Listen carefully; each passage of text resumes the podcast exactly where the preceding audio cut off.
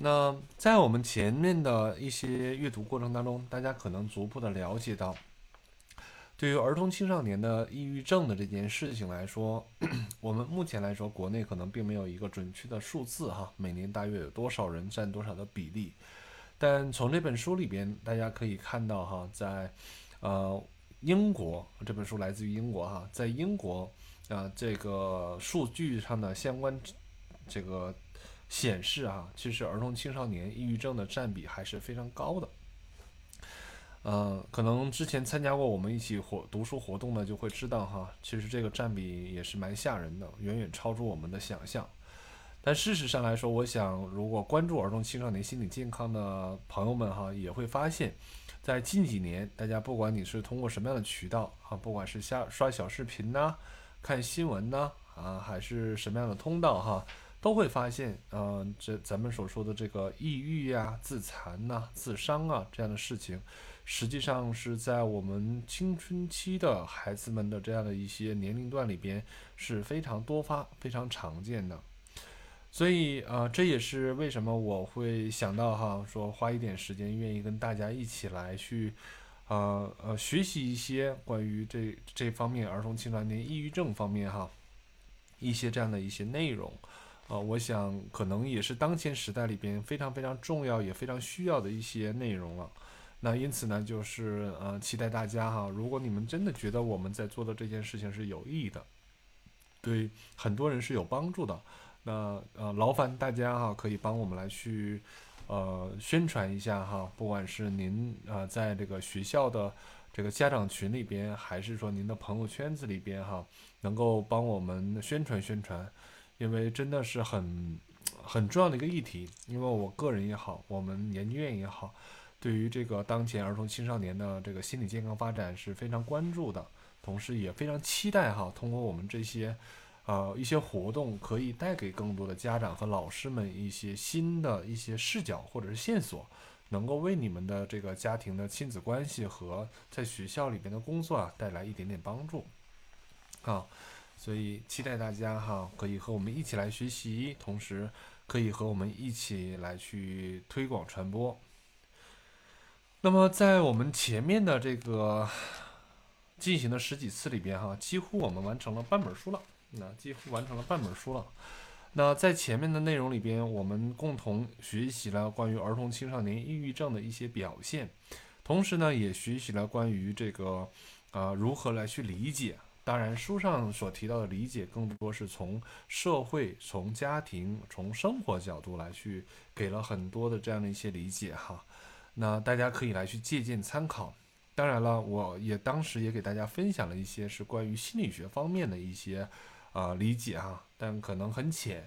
但我想在日常生活中大家来去用的话，还是可以来去呃使用的啊，还是会有帮助的。所以大家对于过去的一些内容，如果感兴趣的话，可以来去看回放。啊，在心理大白这边，你直接来看进到我的那个呃视频号的那里边，就可以看到往期的回放。在研究院这边的，呃，大家可以关注我们小助理的微信号哈，然后大家可以来去呃和助理说说我想看往期的这样的回放哈，呃，都是可以免费开放给大家啊，大家可以来去。一起来去再来回头看一看哈。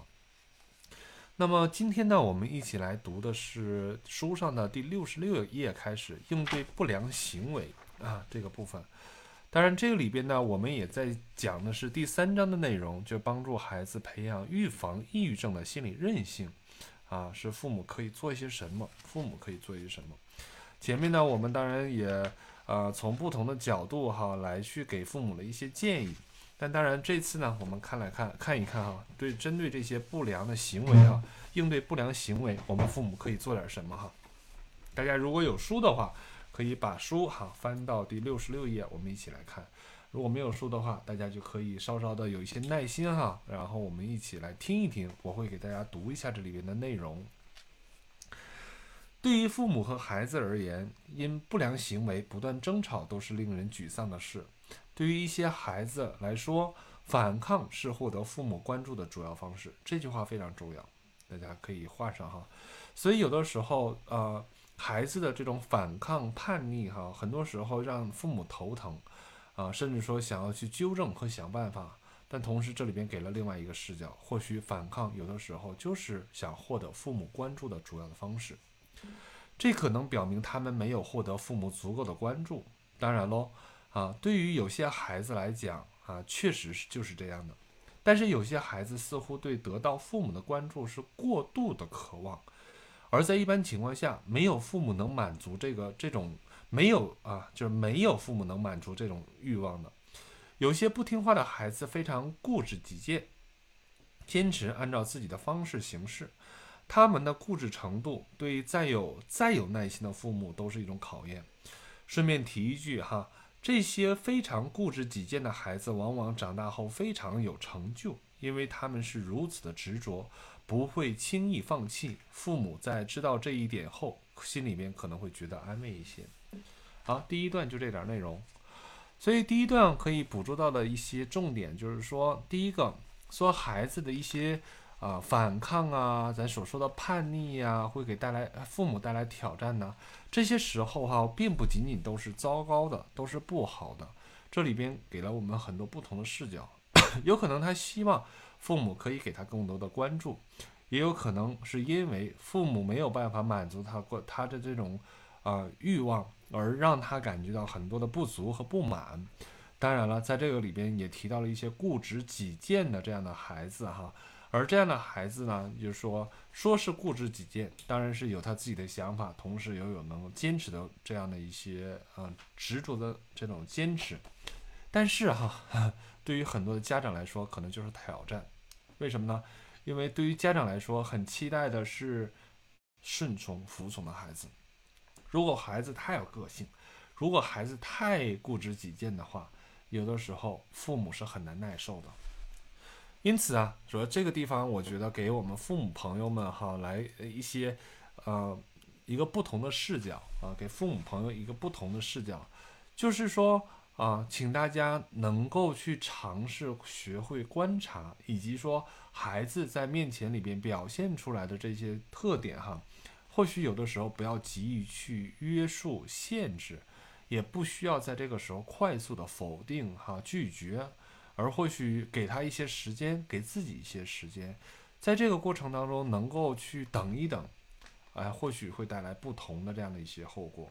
啊，或许会给自己带来意外的惊喜。所以这个这个就是我我对于这个第一段的解读哈，说期待大家可以在这个时候能够去耐心一点哈，多一些观察。好，我们接着看。研究者做做了大量的研究，想要弄明白当孩子不听话时候，用什么样的方法应对最有效。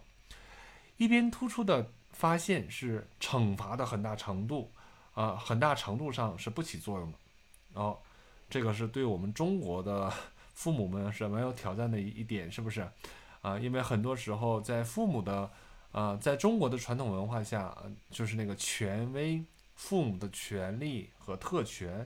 啊，父母的这个这个这个这个管制啊啊，一切都是为了你好等等这些想法，很多时候啊是给父母了一个很大的一个权利，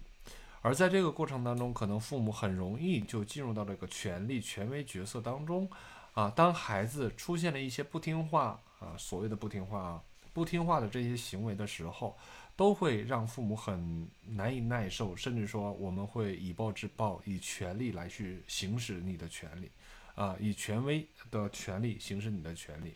所以这个时候啊，惩罚这就成为了很重要的一个通道。但当然这里边给推翻喽，啊，亲们哈，这个时候需要大家注意的点是说，很大的程度上惩罚其实是并不能起作用的，尤其是这种身体上的惩罚，就是打。骂，啊，这种暴力，啊，揍一顿这种方式啊，啊，在很多时候其实是不起作用的。尽管这种方式可能是暂时有效，但在英国的部分地区，这种方式是违法的，啊，而且从长、中期、长期，甚至是短期来看，这种应对方式啊是无效的。那在我们国内，我不知道现在哈很多的朋友们哈，你们有没有这样的一些感受哈？有没有这样的一些经验？那在小的时候，在你过去哈对孩子的这种惩罚的这种哈打一顿的这种方式里边，他现在是不是能起效了？但是在我们那个年代里边，好像还挺挺有效果哈。但我听到了很多人在讲，在现在这个年代里边已经不那么有效了啊。好，那我们接着看，应对不良行为的首要原则是避免让孩子出现反抗行为的情况。如果有书的话，可以把这这句话画上哈。我也再重读一遍，没有书的可以听到。说应对不良行为的首要原则是避免让孩子出现反抗行为的情况。最好的方法也许是啊，在孩子表现好的时候进行奖励。人们容容易将良好的行为表现视为理所当然。如果孩子这一天过得很美好，甚至是只有一小时过得好，那都是值得一句赞美的话的啊。以及说和一个拥抱来表达对孩子的欣赏，然后呢，如果你们看起来即将发生冲突，试着尽早弄明白这是值得啊，这是否值得斗争？你应该在弄呃，在确实有必要让孩子接受惩罚时，选择和孩子进行斗争。说起来挺简单，但做起来挺难的。但在我的这个经验过程当中，哈，我也曾经给我的朋友哈出过这这这类的招儿，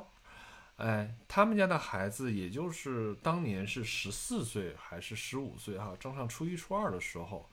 哎，当时就很苦恼哈，因为这这个我的朋友这两口子都是父母，呃，这这两口这父母哈，啊，他都是啊学校的老师，哎，孩子呢正好在他们学校读书。而在这个过程当中，他会发现不太会管这孩子了，管别人家孩子挺有道儿，啊，我这个朋友呢，当时也是啊，我我的老师哈，那我上中学的时候啊，管我的时候管的可好了，所以我们关系还蛮好的。但真正把这事儿落到自个儿家孩子的时候，就变得没那么的容易了，没那么简单了。然后他就很愁得慌，正好有一年我们遇到了，啊，他也知道我学了心理学哈，然后就问我怎么办。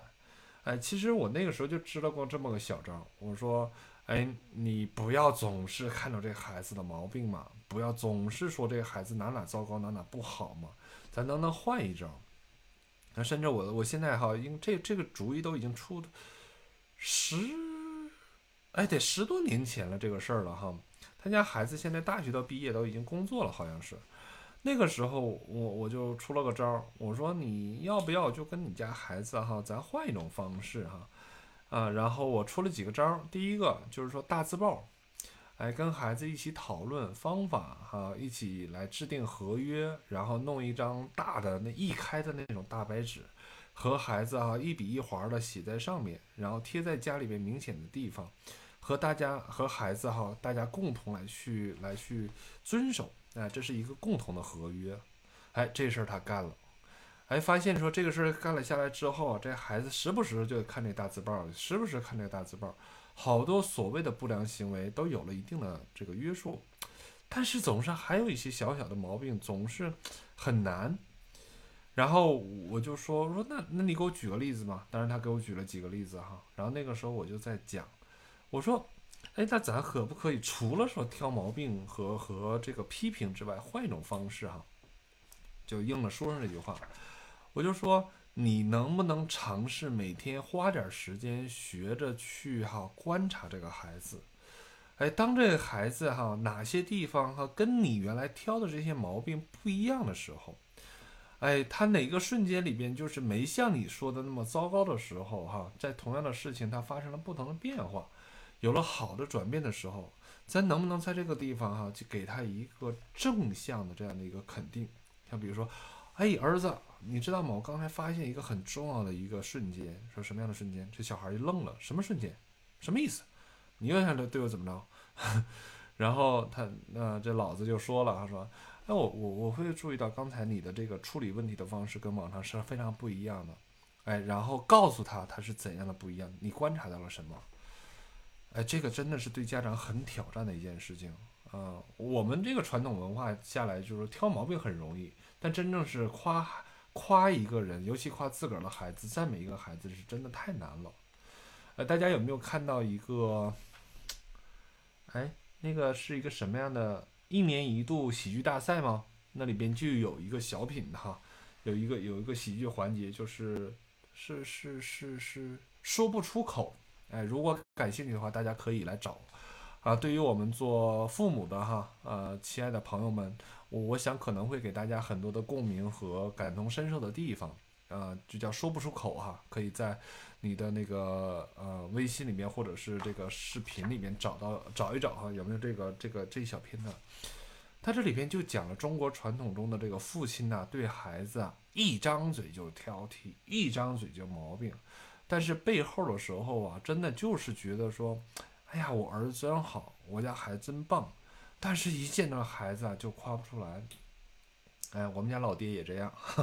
呃，所以看那个小品的时候，非常非常能够去有共鸣哈。呃，但但那个就真的是非常非常现实的写照。啊，就是邀请大家可以去看一下哈，然后大家来来感受一下。而恰恰这个时候，我想回到这里边，也回到我刚才跟朋友的那个例子来说，其实往往他家孩子真的就是从这一点一滴的这样的一个看见和肯定，他家孩子发生了很大的变化，非常大的变化。然后当然这孩子我没有太见过，等后来后期的时候我回到。啊，老家的时候见到这个孩子的时候，他可能知道哈，说是我给他他们家支了好多招，这孩子对我的关系也很好。然后后来呢，就他也考上一个不错的大学哈，然后，嗯，也选择一个不错的专业。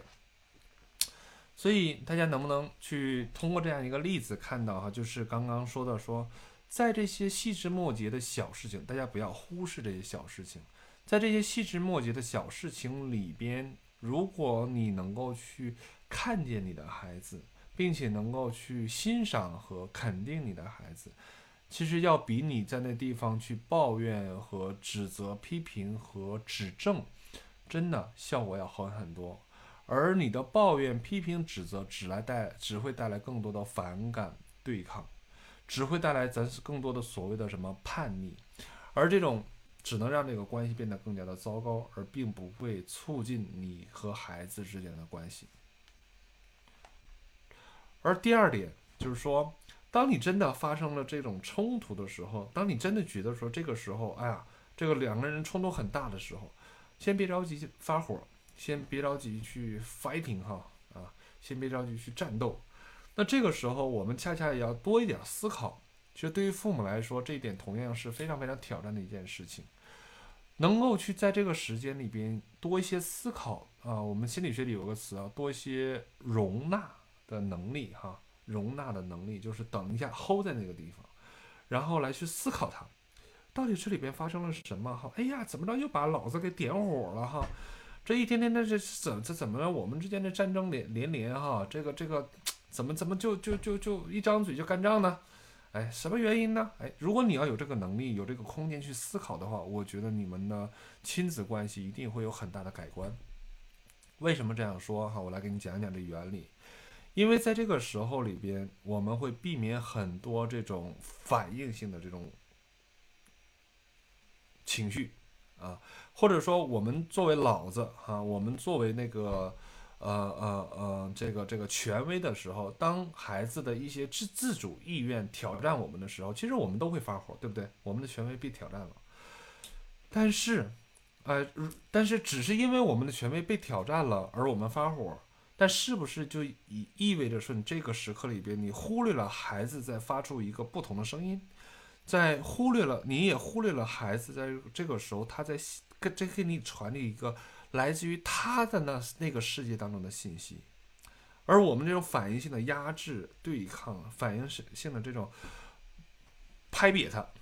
那是不是这个时候，其实对于孩子内在里边那种表达的欲望和与你想要去沟通连接的欲望，以及说那个自主性的欲望，就一下子被否定掉、被拍掉？大家从这个角度来想，是不是其实很可悲？哎，因此啊，我我我在想这个地方就邀请大家。在发火之前不着急啊，先琢磨琢磨是不是真的值得发这次火，是不是真的就是说这次需要来去发一次火，给这个孩子一个这样的一个这个教训哈。啊，这个地方哈，啊，我又又会让我想起一个例子啊，就是上个礼拜六哈，我们研究院在我们呃研究院的这个楼顶天台上，呃，搞了一个活动，就是种植多肉哈。然后我们邀请了我们研究院的呃很多的同事，也带了呃带了这个孩子们哈，到了我们的楼顶一起去种花啊，栽多肉啊，稍微大一点的呢，都在那就。真的很非常认真的啊，尤其小女孩都在那摘肉啊，然后呢，小男孩在那玩水啊，玩疯了哈啊，帮我说那你没问题啊，帮我浇花哈，然后他们就帮连玩的浇，然后啊，在后来呢，就就其实都都挺好的，等到后来的时候，就有小朋友就玩嗨了，我们同学家小朋友玩嗨了，然后就有点不自控了，呃，差不多五岁左右那样子哈，有点有点控，就就那种嗨起来之后不自控。然后他在那个地方玩我们的那个那个有一个，呃，就是像就可以可以滑动的那个车啊，然后他就在那玩然后他的姐姐呢就跟他讲轻点轻点那上有东西有茶杯，哎，这个时候他就是很投入的玩疯了，就一直悠啊悠，啪嗒，我们那个茶杯呀茶具啊就被他干翻了，然后摔摔碎了不少，一下吓傻了。这回清醒了，人人间清醒那一刻就到来了，一下清醒了，然后躺在就站在那地方就吓坏了，然后他们我没吱声，嗯，然后妈妈说怎么办？然后姐姐说看吧看吧怎么办？然后这小朋友就真的就吓傻了，待在这地方，啊，别人都都很想上去，呃，就去扑上去哈，我说先不着急，先让他傻一会儿哈，先让他要去在那个感受当中去待一会儿，不要着急。然后当时我也挺心疼的，因为那是我的茶具哈，因为研究院的好多的东西都是我来去选择的哈，我还蛮喜欢那一套的。然后我也没吱声，我大致瞅了一眼哈，我就我就坐在那儿，我继续摘我的多肉。然后啊，这小朋友在那吓傻了。然后妈妈说，他妈妈就说说，那你看怎么办嘛？我们是不是得赔嘛？然后他跟跟我说，高叔叔我说我们得需要赔哈。我说是的，我说确实需要赔。然后这小朋友还是在那傻傻的啊，真的就就是做错事了嘛。但这个时候也我我们都没有人去责备他。然后他在那地方，妈妈就帮着他来收拾那些呃玻璃残渣嘛，防止给孩子扎伤。但他又在那块儿啊，也帮忙，也也害怕。然后他就默默地问妈妈：“妈妈，这个几块钱？”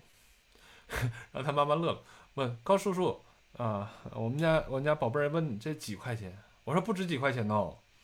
啊，这几块钱可买不来东西哦，啊，其实我是有点故意的，啊，然后他他他就啊就还是有有有点憋憋憋憋的，就就不知道怎么办，然后又问冒出一句话，这这就小朋友超可爱啊，那得几个亿呀，然后我们听了之后，大伙都乐了，然后啊呃问我说呃他妈妈说啊那得几个亿啊？呃，我然后我就过去了。我这个时候说，我我瞅了一下，然后把其他的残残就还好的，我给他收拾一下。我说，那除了几个亿之外，哈，就是从几块钱到几个亿之间还有多少啊？然后姐姐说，哦，还有几十几百啊。我说，嗯，啊对。然后他说，那几十啊？我说几十估计也不够。然后更傻了。然后他小小心小心眼里打打算盘，你知道吗？就。就是哎呀，这几十我我自己手头有没有那么多钱？然后他妈妈说没事儿，还有压岁钱。然后他在那打小算盘，说压岁钱，压岁钱得花多少钱？然后我也没吱声。然后后来呢，后来呃，我们就都把它量在那个地方哈，因为对于小朋友来说，去感受这一个过程，去体会这个过程，他自己要慢慢去琢磨，慢慢去消化，对于他们来说是非常有有价值的。不要这个时候就冲上去骂他，也不要冲上去打他，也不要告诉他惩罚他。其实这也没有意义的，因为他不会长记性，连那种方式都不会长记性。我不知道你们是否赞同啊？如果有任何你们想法，欢迎可以跟我来去交流哈。是否赞同说这个时候要打他，要骂他，要教育他？然后呃，我会觉得说，我我也跟他妈妈，他妈妈后来收拾完之后坐在我身边，我说没。我说没关系，让他体会一会儿，难受一会儿。他妈说，他妈说是的，需要他难受。我说是，然后我们俩就在那块儿摘花聊天，然后当然也就拿眼睛要溜着这孩子哈。然后后来那他姐姐出了个招儿，说那你将功补过吧。然后然后他妈妈说，你知道什么叫将功补过吗？啊啊，然后这个时候把宝宝把这小宝拉到我们身边哈，说高叔叔啊，我们想将功补过。我说那怎么将功补过嘞？啊，他说不知道，那你告诉我怎么将功补过。然后后来我就说，我说首先啊，我要跟你说明白这次的事情哈，啊，姐姐也跟你提醒过你，但我知道那个时候你可能玩得很嗨哈，但你看这里边有有碎的玻璃品的时候，它就是容易碎，对不对？呃，需要小心，有没有记没记得？他说记得。好，那怎么将功补过？这些事情肯定是要要有这样的一个一个补偿的哈，啊。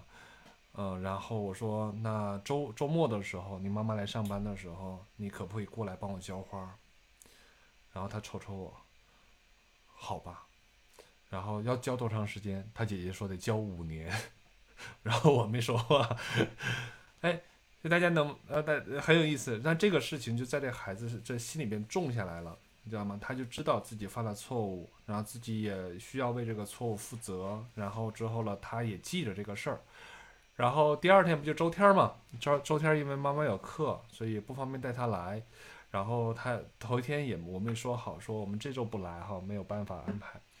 但是他自己忐忑了一天，他自己在家记了一天。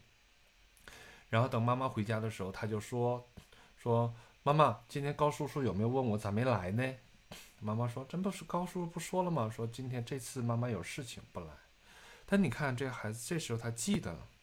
他自己在这个地方在消化这个东西，以及说他把这个所谓的惩罚或者我们的约定记在心里，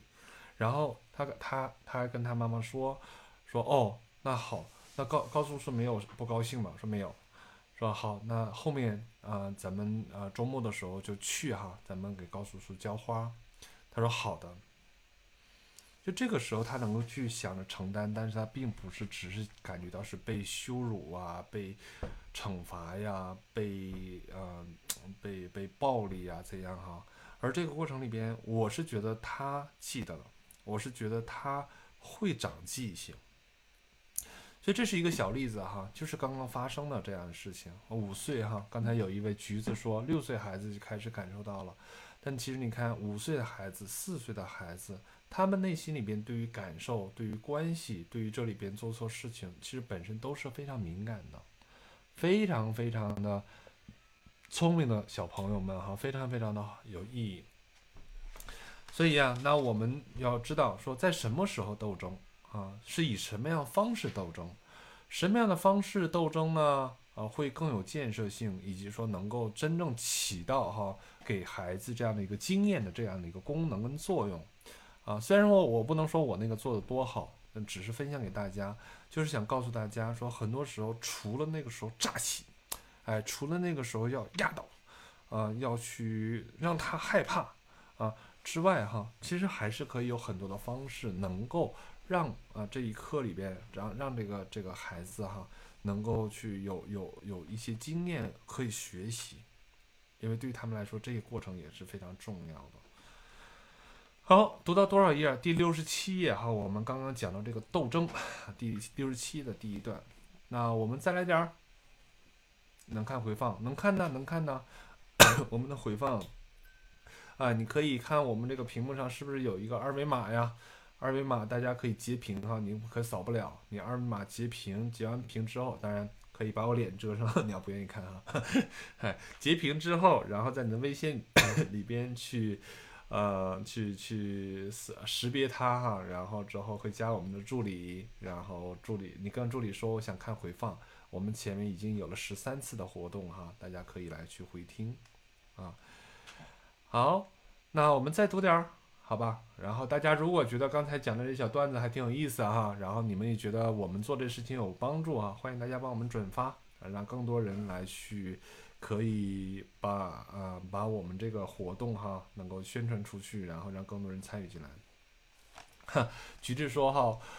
哎，我一说叫批评，他就捂起耳朵说啊，我不听啊，你我不听你说这些啊。OK 啊，是的呀，是的呀，小朋友已经非常聪明了，他非常知道你在干嘛，他非常非常的敏感，真的是这样的。所以有的时候说教、批评这些话一次就可以，但怎样能够让他这让你说的这一次哈，能够在他的心里边起作用，能够留在他的心里边，能够影响他，持续的影响他。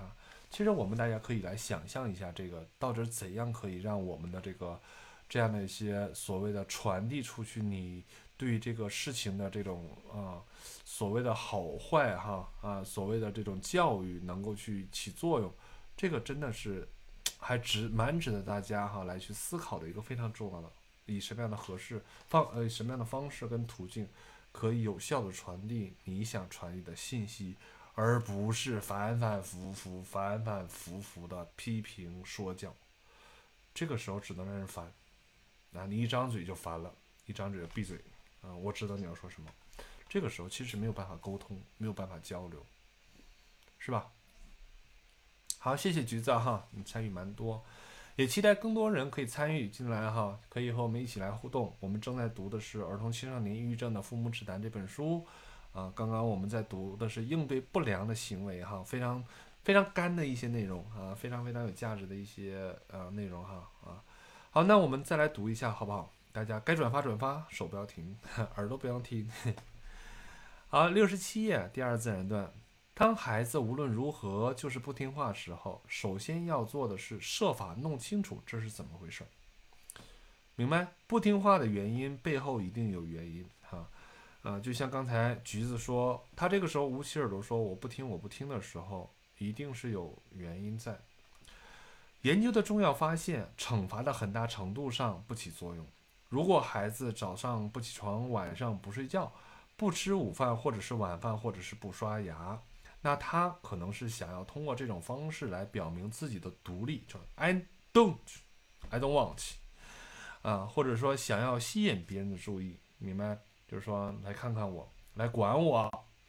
这有的时候，尤其青春期的孩子哈，如果说他们表现出来这种状症状和表现的时候哈，都得加双引号，症状加表现的时候，我们很多时候父母就会不耐烦，父母就会觉得说这是不听话，是吧？然后这时候干嘛呀？说教、管教，然后批评。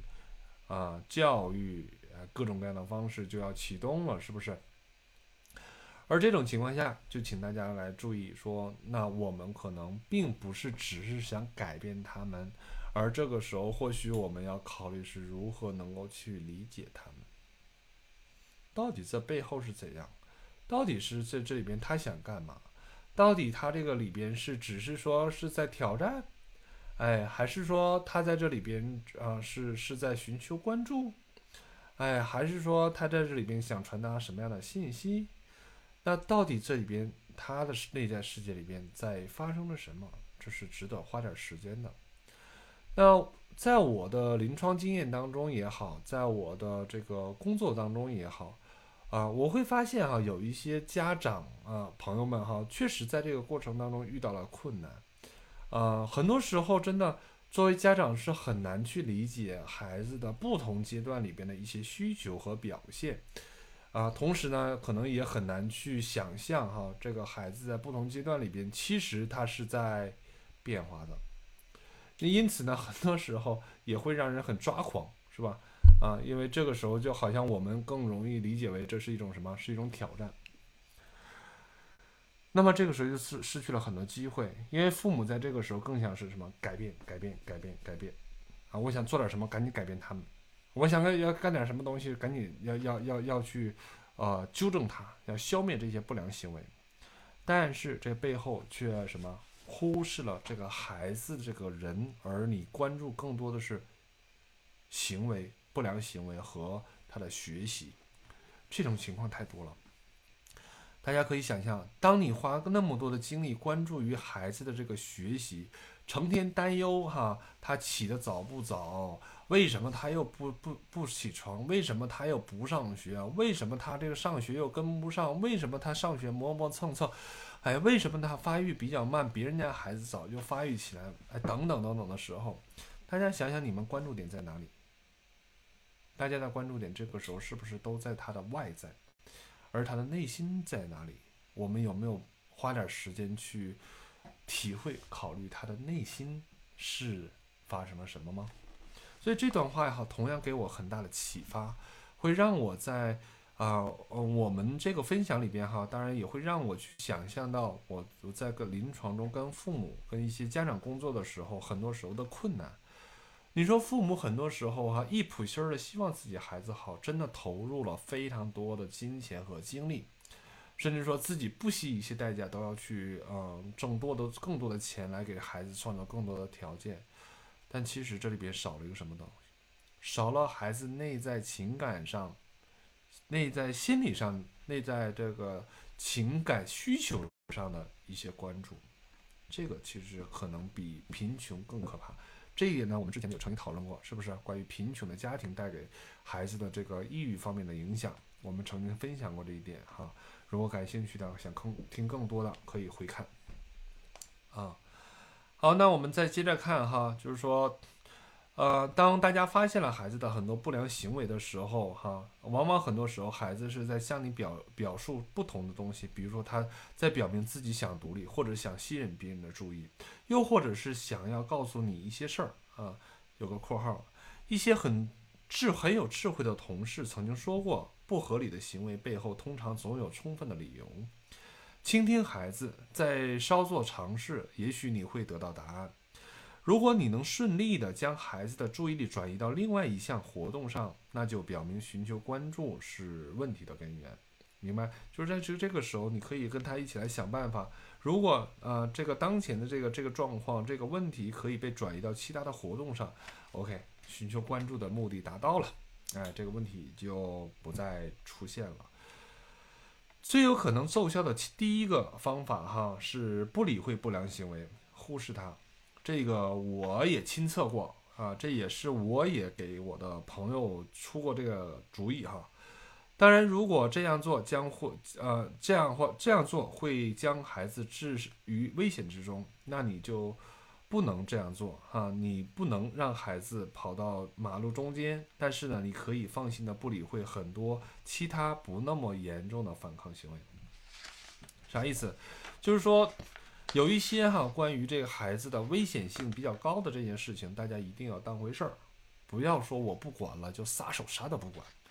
啊，甚至说孩子的生命危险、孩子的这个生死存亡都不管了啊，这个就太极端了。而这里边提醒到大家的是说，对于孩子的这种风险安全，一定还是要放在非常重要的位置上，但同时呢。对于一些哈生活中咱所说的一些这些所谓的不良行为，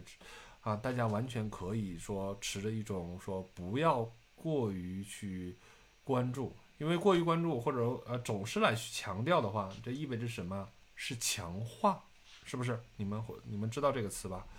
就是说，当你不断的、不断的、不断的、不断的、不断的、不断的说一件事情的时候，这就是什么？呃，这不断的重复的时候，这意味着什么？这就是你不断的强化这个东西。而这种不断的被强化，有一些这些东西呢，就会被印在脑子里边，被巩固，不断的被巩固。所以你再想想，你每天就说你家孩子这些坏的、糟糕的、不好的，到底你想改他帮他改变，还是你在不断的加强啊？这个就是大家值得思考的啊。很多时候真的事与愿违，是希望改变，但却不断的巩固跟加强，是增加了毛病，肯定确认了毛病。因此啊，这个时候就有一种方法啊，就是说刚才结合前面那个方法，就是说对于他啊一些不良行为，大家可以持这种看到不评价，也不要纠正，不要当回事儿啊，因为这孩子可能用一些负性的这样的表现来去吸引你的关注，那你不关注这一点就好了。而恰恰说这个孩子有一些不同的、改变的、良好的趋势的。这些地方哈，大家能够更多的看见肯定哦。那你想想，也就是说，你这个孩子可能会按照你的看见肯定的这个方向去发展，因为这个方向会被爸爸妈妈所看到和肯定，会被爸爸妈妈所喜欢。那么他们为什么不做呢？而这一点呢，啊，他也会觉得会让自己变得越来越好。所以很多时候说到这儿哈。大家要注意了，并不是孩子真的想要变坏，而你知道，很多孩子用一些糟糕的行为表现来去吸引父母，但同时也会惹毛父母的时候，你知道他那他们内心里边，在这事后又是多么的难受吗？多么的痛苦，多么的懊恼吗？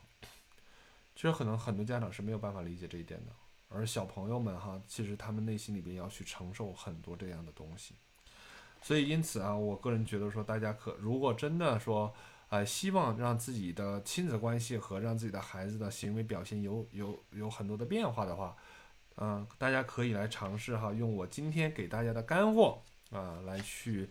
呃思考和去使用，呃，或许没准儿。呃，你可以得到不同的这个结果，没准儿你还能找到一个更好的孩子哈。OK，好，欢迎大家尝试，也欢迎大家未来的时候可以把今天的这些小妙招哈啊，非常普通的招哈，能够去实践，然后呃有机会可以带到这里边来哈，然后和我大和和我来分享，和大家来分享你是怎样做的，你是怎样。你的孩子是怎样变化的哈？可以来分享的一些你们的经验。好，哎呀，时间呃有点多了哈。好，那我们接着来看哈，说另外一种被研究充分证明有效的方法叫停啊，叫停，叫 time out。在明确规定的一段时间内哈，比如学龄前儿童大约是十分钟，呃，小学生大约需要三十分钟哈。将孩子送到他的房间，房间内没有任何的电子产品或者令人分心的事物，这有时候会起到这种震慑、这种威慑的作用，以防他们出现进一步的不良行为。这种惩罚的方式啊，在很多呃人那里边是有曾经被使用过。我记得在过去曾经有过一个电视节目哈，叫什么超级保姆还是什么玩意儿？哎，他们就会使用说，当孩子犯错的时候，当孩子在这个地方。和你发生冲突，并且这个孩子的情绪无法安抚的时候，可以将他安置在一个没有其他可以玩乐的这样的一个房间里面，让他静默一会儿，啊，让他静默一会儿，啊，说了哈，小孩子、儿童啊，大约需要十分钟，你需要坐在那儿不要动啊，静一静，静一静，然后呃，大孩子可能需要是三十分钟，啊，这个是这个叫停。无论你采用哪种方法啊，重要的是要尽尽可能的保持一致，让孩子知道特定形式的不良行为总是会带给他不想要的后果。明白？大家并不是说我心头一热哈，这个脑门一热，今儿个我就学到一招，我就去用，然后下一次的时候哈，哎呀，孩子一换了招，你就开始妥协，这个就没有意义。所以这里边所给大家的一个忠实的这这个非常非常这个这个。诚恳的这样的啊非常，呃实用的一个一个呃建议哈，就是做什么事情，一旦你们有了你们的标准和方法，啊，请大家尽量去坚持，啊，尽量坚持，要让孩子感受到妈妈的内在里边执行这件事情的一致性，以及说内心里边的坚持，让孩子能够去感受到妈妈的界限，或者叫家长的界限。这样的话，试一次不行，试两次不行，哦，看来再试一次还不行，那就不要再试了，试了也没有用。但很多的家长是做不到这一点的啊，不管怎样试哈，啊，百试百灵，一试就破。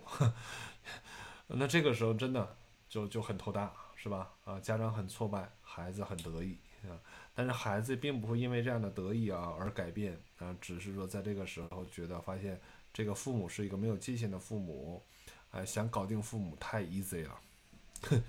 是吧？好，最后一小段哈，他说现在呢，大家可以参与的父母工作坊越来越多，父母可以在工作坊中分享经验，从团体中获得如何应对孩子的困难行为的建议，问一问当地的全科健康中心，看看你的附近是否有这样的工作坊啊，可能在国内比较少。呃，国内真正好的工作坊不多，但当然，呃，那样那样那样的工作坊其实蛮多的啊。大家当然，如果你要选择这种工作坊或者是这种团体呀，啊，请大家谨慎的选择，为大家选择一个可以能够真正得到帮助的这样的一个活动的团体或者是这样的一个一个机构哈。而这样的话，能够让大家真正的在这里边哈受益，而并不是白花钱。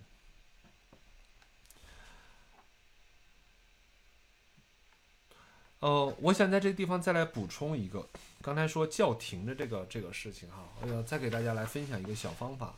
也就是说，这个叫停并不仅仅是应用在管理孩子身上，其实在父母管理自己个人情绪方面来说，也同样是非常非常有效的一种方法。如果大家在这个过程当中哈，在你跟孩子或者跟伴侣、还是跟家人、跟朋友哈，你们如果在这个过程里边互动互动中产生了冲突。甚至这时候让你感觉到脾气哈，非常非常的上头，然后呢，那个火啊滋滋往上窜。这个时候不要着急发脾气，而这个时候，当你意识到已经在生气的时候，先给自己叫一个停啊。为什么呢？当你叫叫停的时候，你可以让你的情绪哈稍微的得以得以能够去嗯有一个空间去 hold 住它。同时呢，在这个过程当中哈，慢慢的这情绪会下降。下降了之后，你就会有思考的空间，而在这样的有思考的空间的情况下，哈，你就慢慢的可以来去回顾跟思考刚刚在发生什么。这个呢，也回到前面提到的一点哈，在这个时候，你呢就可以在这个时候干嘛呀？可以来想象说这个火要不要发，这个斗争要不要啊爆哈？我们之间的这个这个这个关系要不要在这个地方破？其实这个这个。这个叫停同样是非常非常重要的。如果在这这个时候你真的很难叫停，你也可以说是给自己换一个环环境啊，稍微去溜达溜达哈，这也是一种叫停，让你从当前的情境当中去脱离出来哈，然后可以让你干嘛呀？可以平静下来，然后有空间去思考，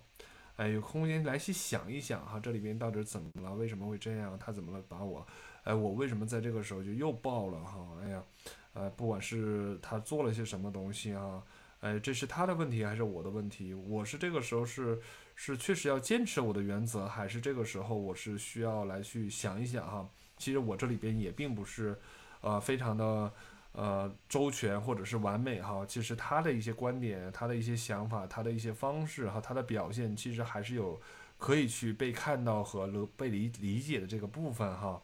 哎，当你脑子里边有这么多的思考跟加工的时候，大家想想，等你能够消化下来的时候，会发生什么呀？这个火儿，这个战争还要做吗？其实已经不必要了，是不是？而后面如果可以来进行一个交流沟通的话，可能，哎，这个矛盾真的就变成了是一个非常有创造和有意义的这样的一个有价值的这样的一个一个一个。一一个一个沟通哈，一个交流，OK。好，还有十分钟，大家有没有什么想要去讨论跟交流的哈？刚今天呢，就确实给大家分享了很多的小方法，当然书上也确实给大家非常具体的一些东西哈，我也给大大家发散了一些，就看看大家在现在有没有一些什么你们的想法、问题哈。啊，有没有什么样的一些愿意在这地方分享和交流的内容哈？欢迎大家来打字，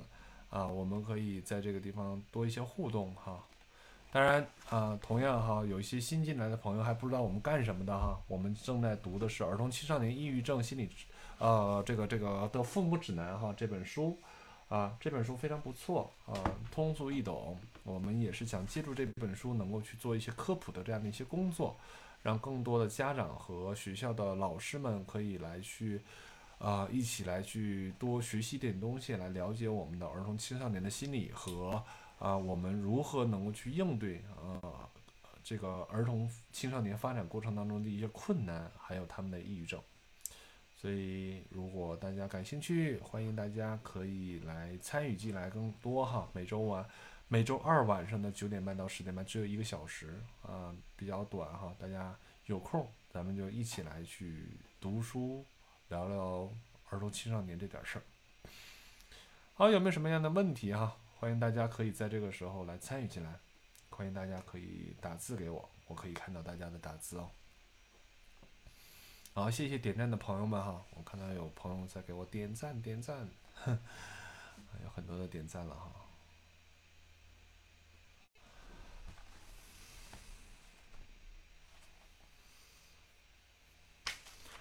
好，有吗？呃，大家可以先忙着打字哈，如果你有想说的话的话就打。我在哦，现在好像还有几分钟，呃，接下来有两个小段儿倒是不长，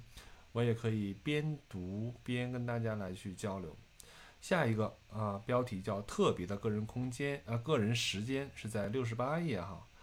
大多数父母的生活都非常的忙碌，通常不得不同时兼顾繁忙的工作和为人父母。那这个真的是在中国这一点是特别突出的，所以说做父母真的很不容易哈。你们的财财务状况可能是很紧张，不知道如何才能负担得起食物的费用，更别说去度假了。事实上，你可能已经很多年没有度假了，这就意味着哈，一想到要要给孩子特别的时间，你可能就会叹气，尤其是当你不止有一个孩子的时候。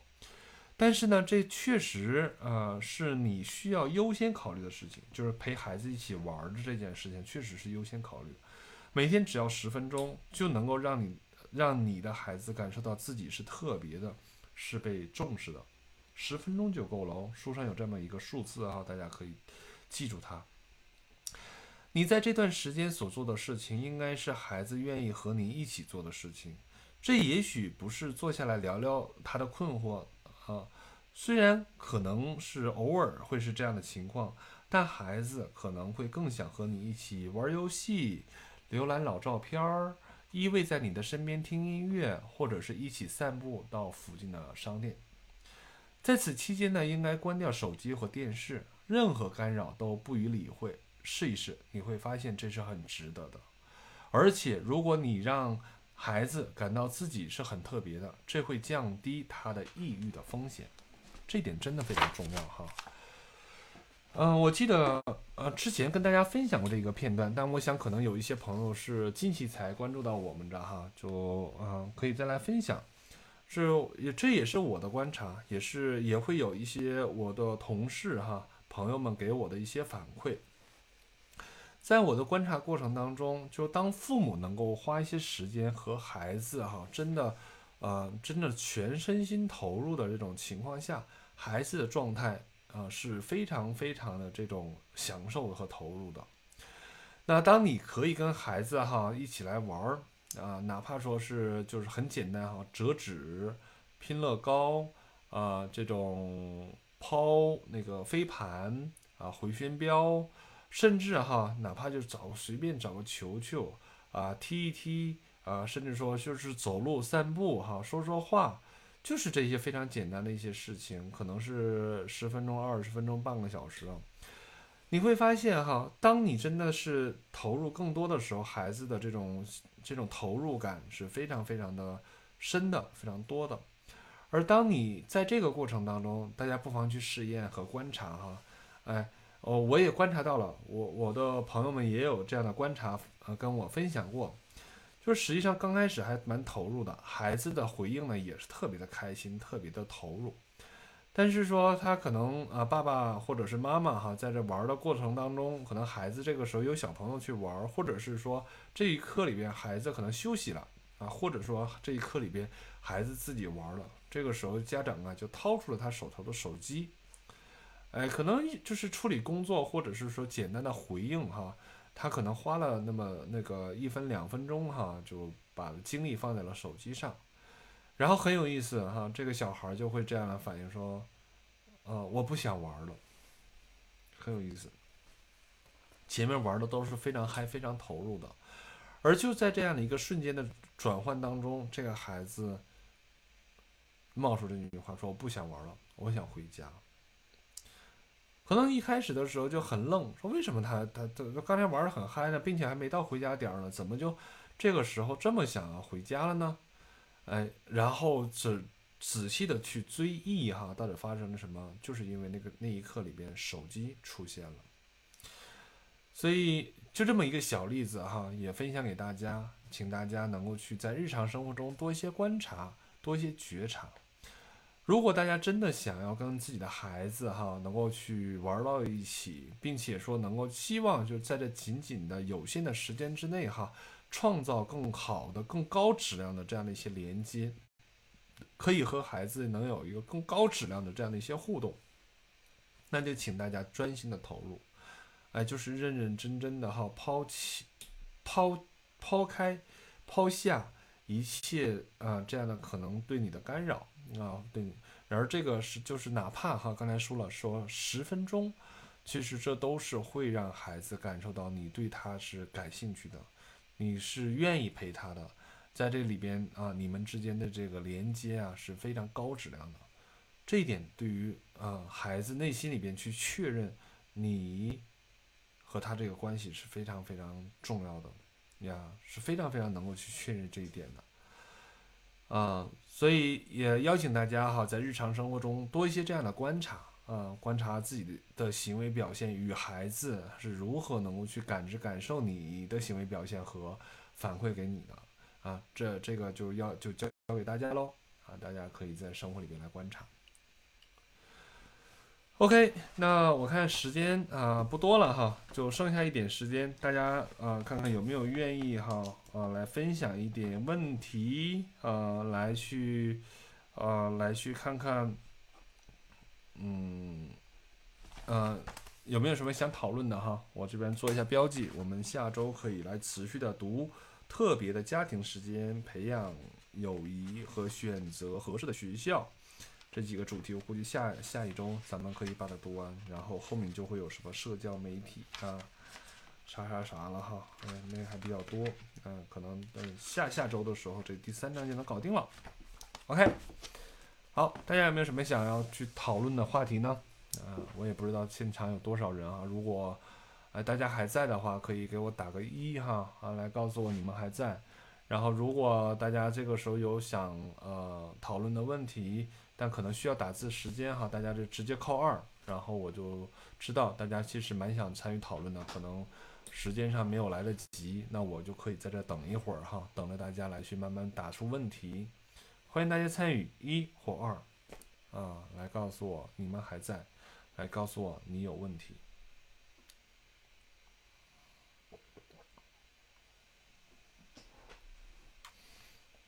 是没人了吗？我看在线人数还是不少的，啊，是没人了吗？好，有很多还是新进来的朋友哈。我们现在这个时间呢是每周二晚上的九点半到十点半，我们一起来去阅读《儿童青少年抑郁症的父母指南》这本书。啊，这本书呢是来自于英国，啊，写的非常的普通，并且简单，容易读懂。啊，我们之所以选择这本书呢，就是希望我们可以影响更多的家长和老师们哈，可以了解更多关于心理学、关于儿童青少年的抑郁症方面哈和父母方面的一些知识，常规的知识哈。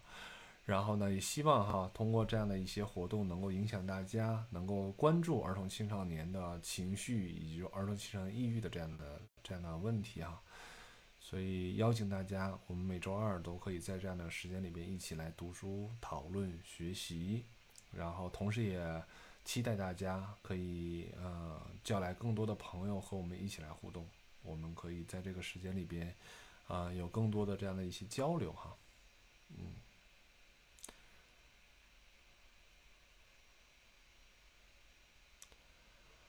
好的，好像大家都比较安静哈，我也不知道大家在不在哈。啊，然后大家如果有任何问题呢，欢迎大家可以加助理的微信号，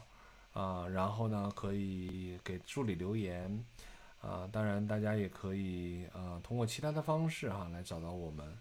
然后呃大家如果说呃愿意和我在下一次的这个时间里边进行更多的互动的话，也请大家留下你的问题哈，记着记在你的小本本上，然后回头的时候别忘了。然后我们下次活动的时候也可以直接来提出来问我哈。如果想大家有想要看回放呢，也是加我们的助理哈，然后或者是在我心理大白这边的这个视频号里边，也应该是可以找到的。呃，然后呃，好像喜马拉雅的喜马拉雅的那个心理大白的这个号里边也能找到啊，既往的录音啊，就大家看啊，有很多通道都为大家已经开放了啊，只要大家愿意哈，你喜欢。都是能够找到的。好，很感谢大家。那呃，我看到大家好像目前没有什么其他的问题啊。那我们今天就停在这里边啊，感谢大家的陪伴。然后咱们今天就先停在这儿。